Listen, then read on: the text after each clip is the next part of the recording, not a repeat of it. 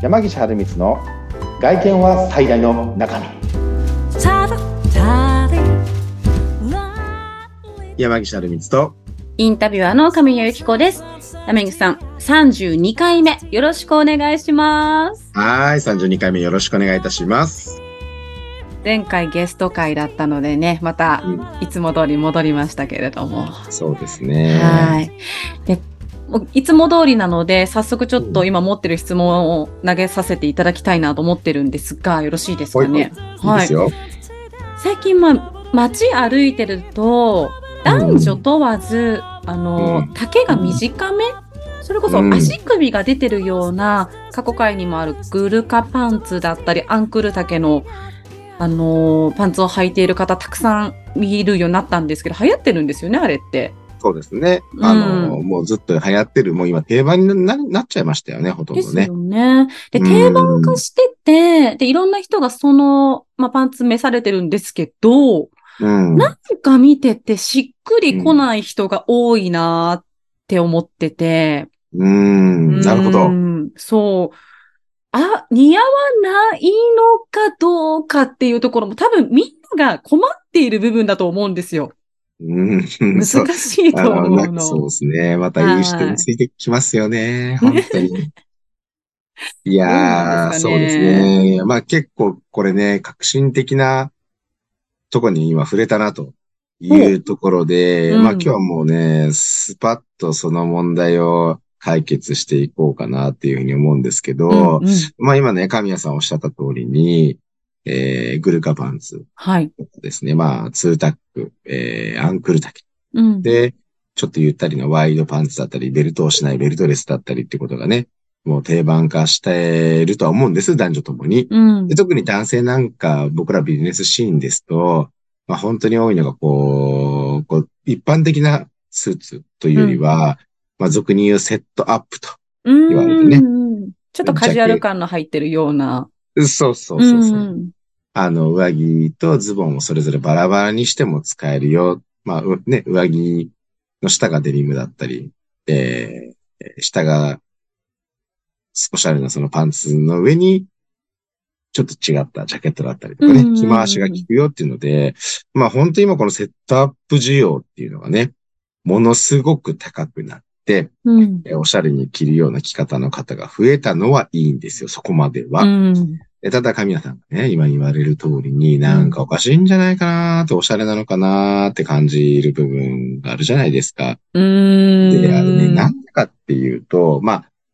うん、例えばその方にね、まあ似合う、まあ、骨格、えーその方、ごめんなさい、その方に似合うような、うん。えー体つきに似合うようなそのズボンのラインじゃないとか、それはいろいろあるかもしれないんですけど、うん。それよりもですね、はい。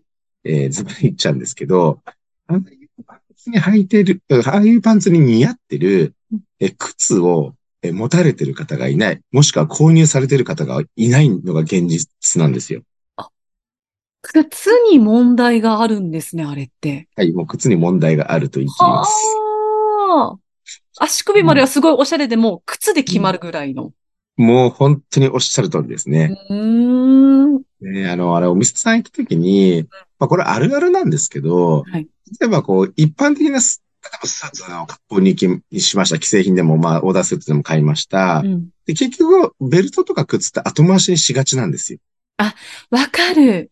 うんわかる。うんうんうんそう予算ね、もうもちろん予算の都合も一番大きいとは思うんですけうん。ど、はい。なんかそこって後回しにしがちで、うんで、それしっかり一緒の話で、ああいうスタイルで靴後回しにすると、うん似合わないことの方が大半なんですよ。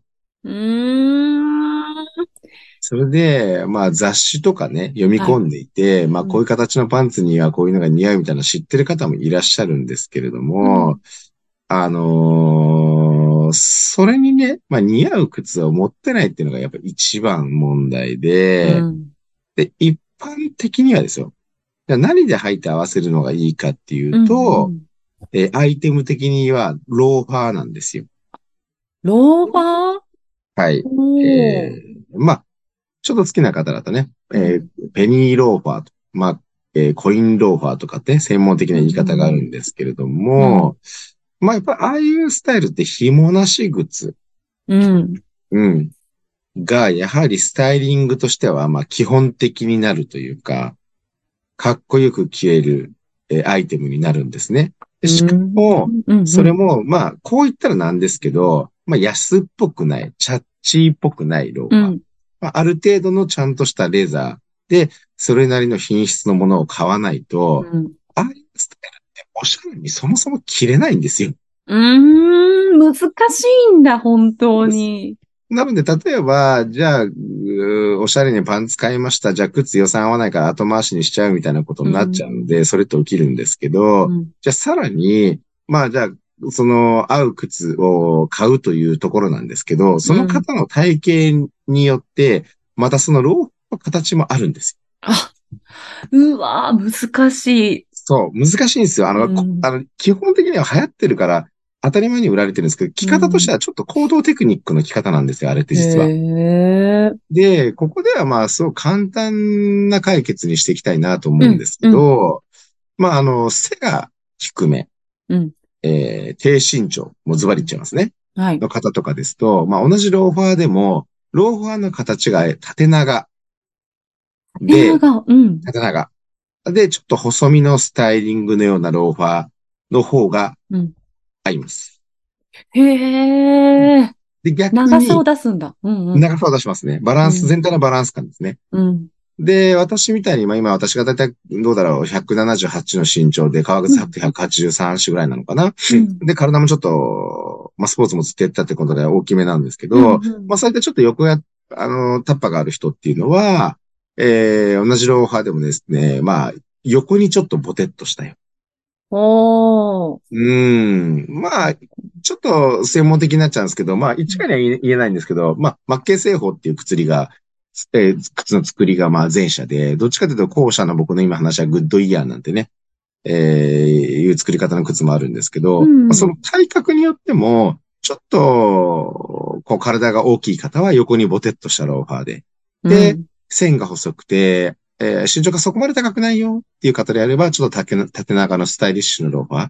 まあ、こういったものの方が、まあ、コーディネートとして非常に合いやすくなるので、この段階でも2つのハードルがありますよね。あのそうですね。うんズボンを買いました。うんで、そもそも革靴というか、ローハー買ってないです。ローハー買わなきゃいけないです。うんで、かつ自分の体に合わない、合うような形を選ばなきゃいけないですって、この2段階があるんですよね。うーん。うん、なのでそこまで、まあ、きちっと、えースタッフさんにコーディネートしてもらってる人っていうのが、うん僕が思うにもう8割いないですね。うーん。うん。なんだろう、イメージとして、まず、はあの、アンクル丈のズボン、パパンツを買おうってお店に行って、試着するじゃないですか。で、試しますね着。する場所って靴脱いで上がって、うん。で、出ると、どうぞこちらお履きくださいって、その人に合うローファーなり何かしらをお店屋さんが出してくれるから、全体的に似合ってるように見えるんですよね、あれって。そうですね。間違いなく。はい。もう間違いなくそうですね。まだ出してくれるお店だったらかなりいい方だと思いますね、むしろ。うーん。うん。あの、そうなんですよね。だから、僕でもね、こう、外歩いてて、うわ、残念だな、思うのが、その、そういったね、パンツはいいんですよ、おしゃれで。で、紐付きのね、ビジネスシューズそのまま持ってきちゃったりとかしてるので、もうね、バランス悪いってしゃあないんですよ。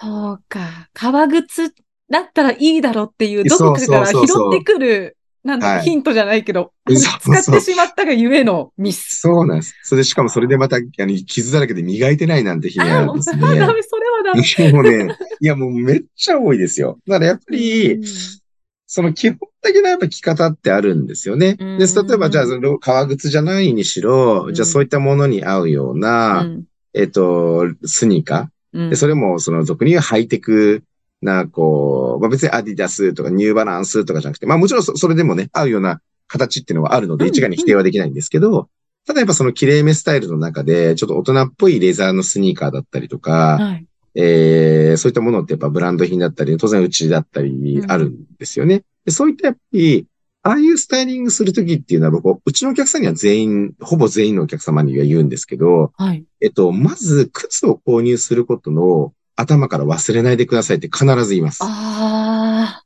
うん。で、うちのアビタリアルのお客様であれば、当然さっき言った、ボテッとしたローファーも用意してますし、スニーカーも用意してるので、その、ロングランのコーディネートの中で、まあ、今回こういった購入していただいているので、次はこれ必ず買いましょうねっていう、もう次に買うものを決めて、頭の中でこう構成立ててっていう提案を全員のお客様させていただいてるんですけど、うん。あの、うやっぱりその、外買うときにですね、やっぱりその単品で買って、じゃあ次っていう方をどうしても大半の方がされてしまうので、うなのでやっぱり、その、しっくりこないというか、おしゃれなズボンではあるんだけれども、結局それだったら、まあ変な話、グルカパンツも買わない方が良かったよね、みたいな。うーん、もったいないな、えーそれは。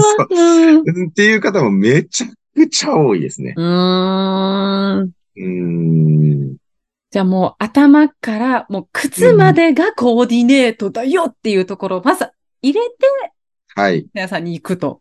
いや、もう絶対そうですね。ああいう丈が短いアンクル系のパンツをうん。履かれる際は、もう靴と買うのがもう当たり前とうん。いうイメージでいかないと、うん、結局バランス悪くなるかなっていうのは思いますね。